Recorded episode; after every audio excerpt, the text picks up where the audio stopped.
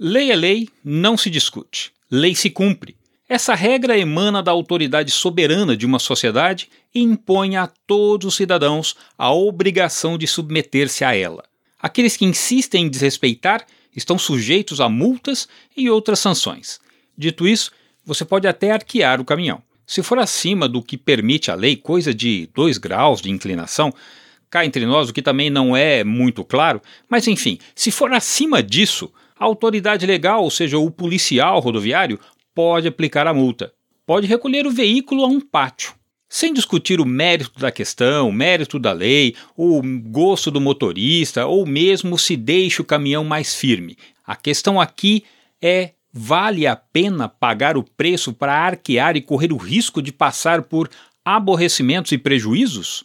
Outro dia eu fiz essa pergunta a um motorista e ele levou alguns minutos para responder. Buscou a explicação na adolescência e, finalmente, soltou a palavra que justificaria todo o discurso: sonho.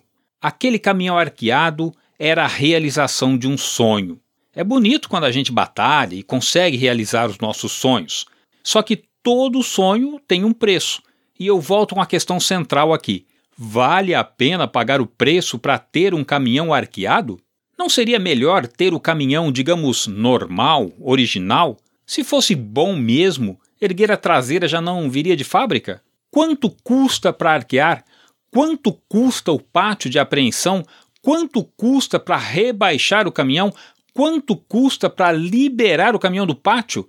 quanto custa o caminhão parado? E as multas? Será que o policial vai ficar só na multa do arqueamento ou vai aproveitar e averiguar com lupa outras irregularidades? Quanto sai o prejuízo? 10 mil?